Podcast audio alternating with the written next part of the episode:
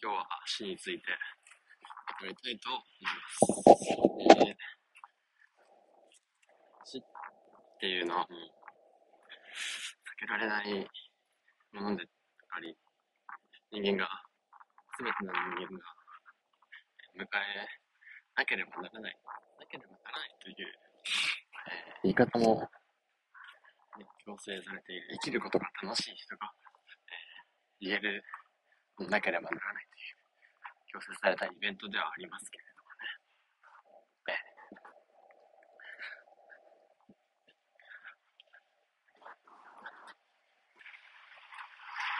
やはり、死について、えー、考えることっていうのは、多くですね。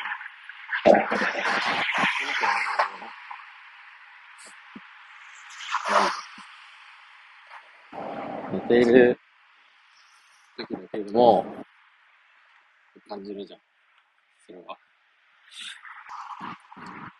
その、ね、寝て、ふとね、俺という魂、存在が、えー、なかなか言葉に対しての虚無感やったり、未知であることがすごく怖いっていうのが、まあ、ある。あまあ、それはね、若いうちは誰しも怖いと思っているだろうに、結局そうやって考えても、えー、なんだ、なんや、答えは出ないわけですよ。主人公にどうなるか。いくらいくら、くれどくれど考えても、結局死んだ人にしかわからないし。死んだ人が声すら聞けないし。だから死について考える。時間が増えれば増えるほど、それって意味のないことで、ではないのかと思う限りで、えー、ございます。そうですね、やっぱり。ね。避けられないイベントだと。で、ふとね、死について考える機会なんてないけですよ。生きていて。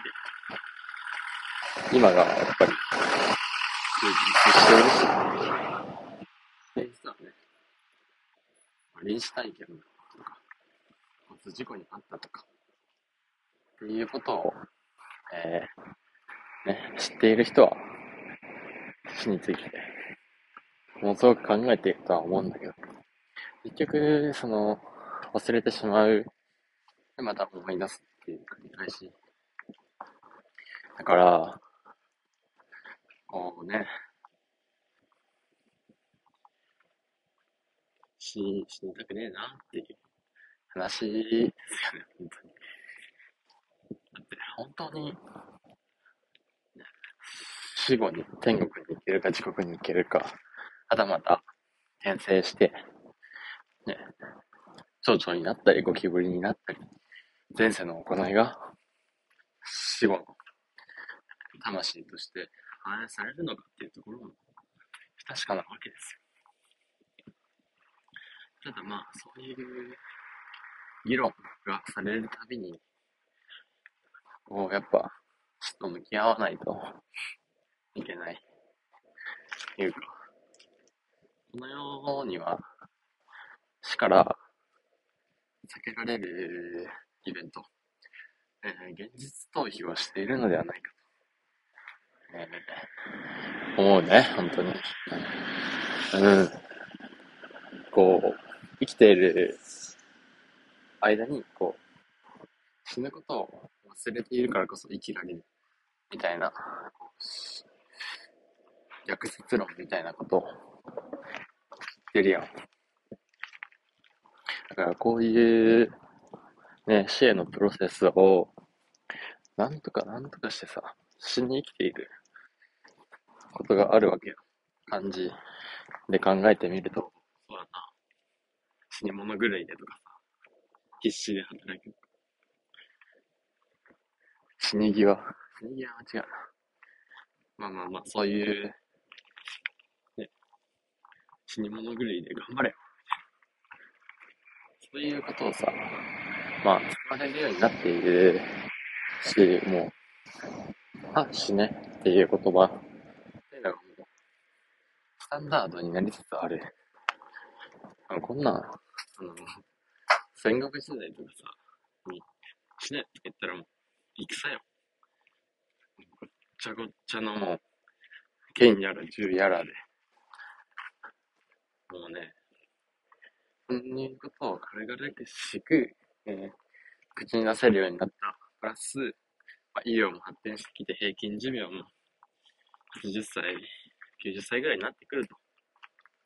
いうことを考えたら、あ昔に比べたらそんなに死を考える時間がなくなっていると。だからこそ、えー、突然訪れるかもしれないし、不確定なイベントだし。だから、怖いってことよね。うん。本当に今まだ死ぬのが怖いけど、こう、ある程度、大人になってきて、子供を産んだりしたら、それなりの覚悟、いつ死んでもいいっていう覚悟できるんじゃないかな。てか、むしろ、子供より先に死なないと、のが、気持ちになるんだろうね。自分、妻より先に死にたいとか、その死死に際っていうのにまだ俺は立ち会ったことがないから、すごく、えー、軽く捉えているんだけど、死への怖さっていうのが何だったか。死っていうのの先に何があるか分かったら、まあそれは自殺する人も増えるよねっていう、僕の分からん着地点になってきた。